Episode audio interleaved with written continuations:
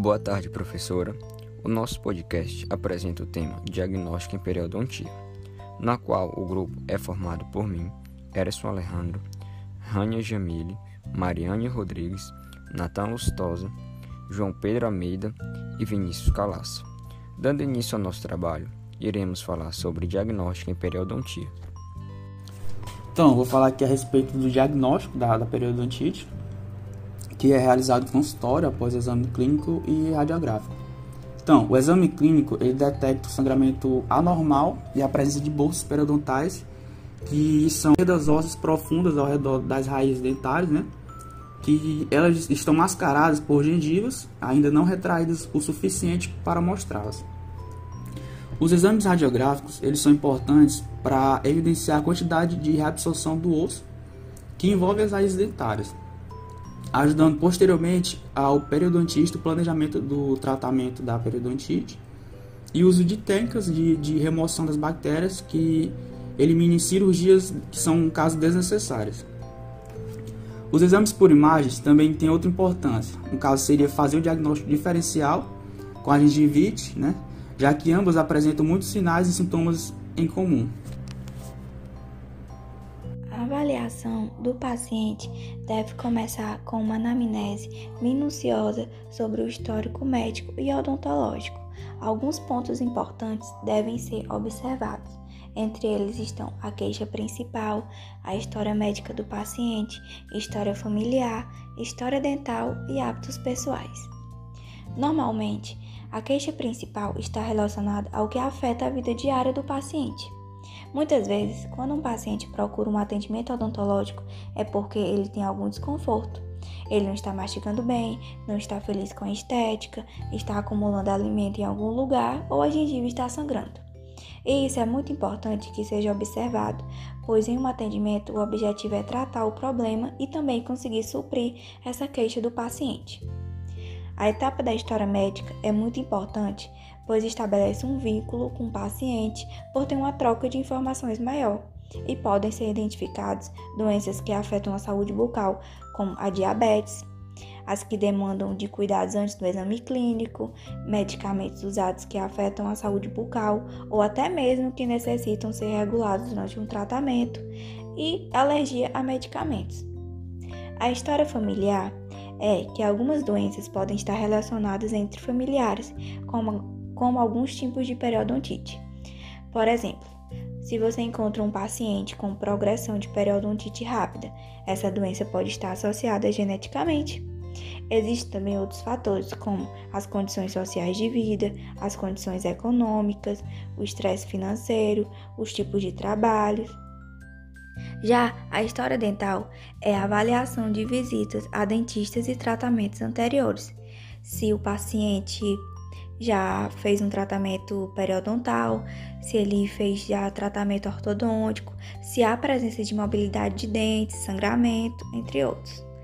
Por fim, os hábitos pessoais, que são qual o tempo de escovação, se o paciente utiliza fio dental, qual a alimentação desse paciente, pois se a frequência no consumo de açúcar for alta, ele deve ser, o paciente deve ser alertado, pois o açúcar deixa o pH oral ácido, o que pode aumentar a quantidade de bactérias bucais.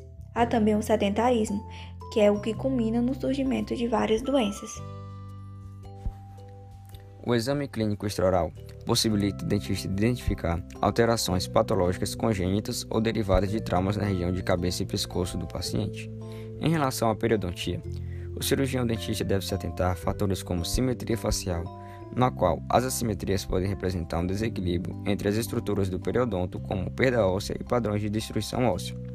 Edema ou vermelhidão, que podem ser sinais de doenças agudas no periodonto tonicidade muscular das estruturas faciais e linhas de expressões, assim como o perfil geral do paciente. Vedamento labial, onde é observado o comprometimento dos músculos que ficam em volta dos lábios, assim como a dimensão vertical, onde é observado a distância vertical da face entre os dois pontos quaisquer arbitrariamente selecionados. No exame clínico intraoral, o diagnóstico periodontal tem o objetivo de identificar os sinais clínicos da doença, como a sua evolução, para traçar um plano de tratamento periodontal adequado a determinada condição.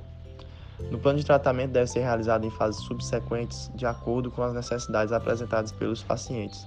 O periodonto saudável apresenta coloração rosa opaca, estruturas livres de edema e sangramento facilmente induzido, e a ausência de contornos gengivais alterados. É, já no periodonto com inflamação, apresenta características do processo inflamatório agudo, como a vermelhidão e sangramento facilmente induzido de edema. A inflamação no periodonto de proteção ocorre quando a inflamação está restrita aos tecidos gengivais. Temos um quadro de doença gengival e a remoção do fator causa, causa 1 é capaz de reverter esse quadro clínico. A inflamação no periodonto de sustentação é quando evolui para os tecidos de sustentação, tendo o quadro de periodontite. Nesse caso, o tratamento periodontal é capaz de reverter o quadro clínico relacionado aos sinais inflamatórios e paralisar a progressão da doença, porém, não a reversibilidade das características teciduais relacionadas à perda de inserção e à produção de sequelas. Exame clínico periodontal. O exame clínico periodontal é realizado para determinar se há algum problema gengival. É uma forma simples de definir se há a presença de gengivite ou periodontite.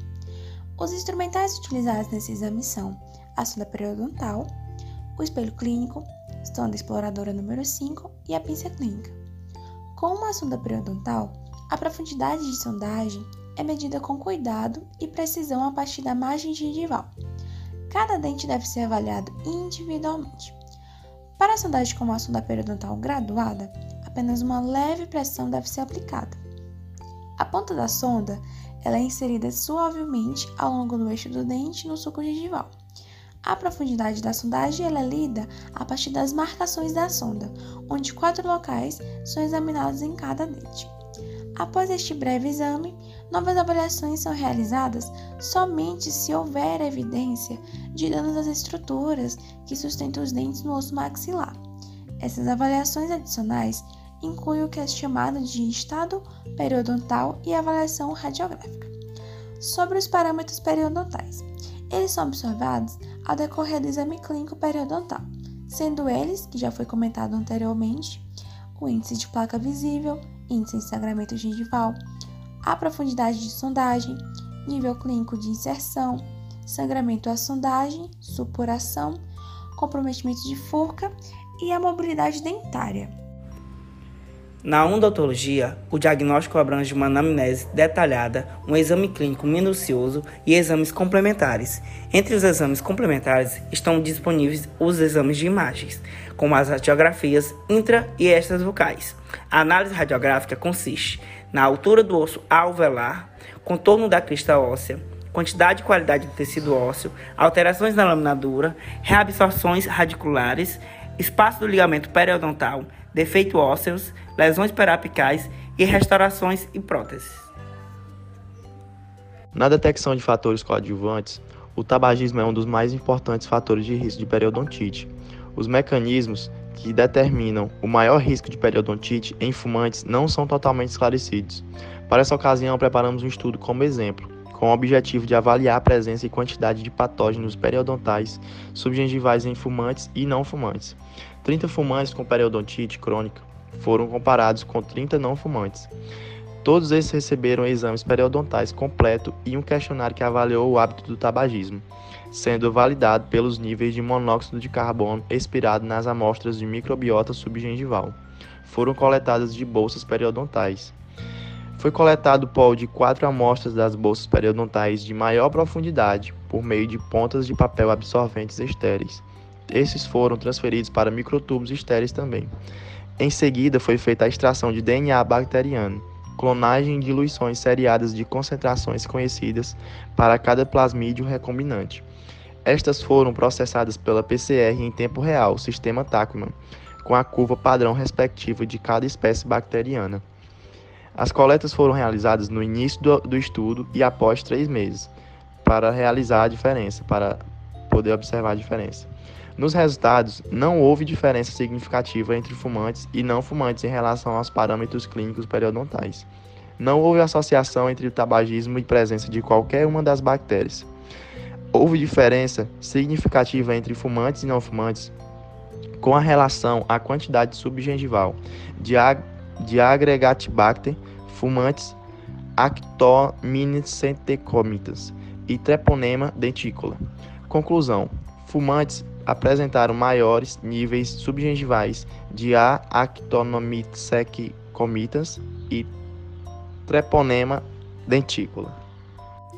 É muito importante detectar a, a periodontite ainda no início, pois evita perdas ósseas ao redor das raízes dentárias.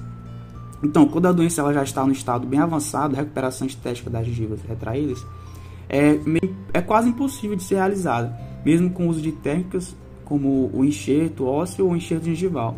O mais importante é saber que a consulta regular ao dentista é essencial para prevenir o seu aparecimento. Chegamos ao fim do nosso podcast. Neste podcast, nós levantamos pontos importantes que devem ser realizados e considerados para um diagnóstico em periodontia. Gostaríamos de agradecer pela sua atenção e até logo!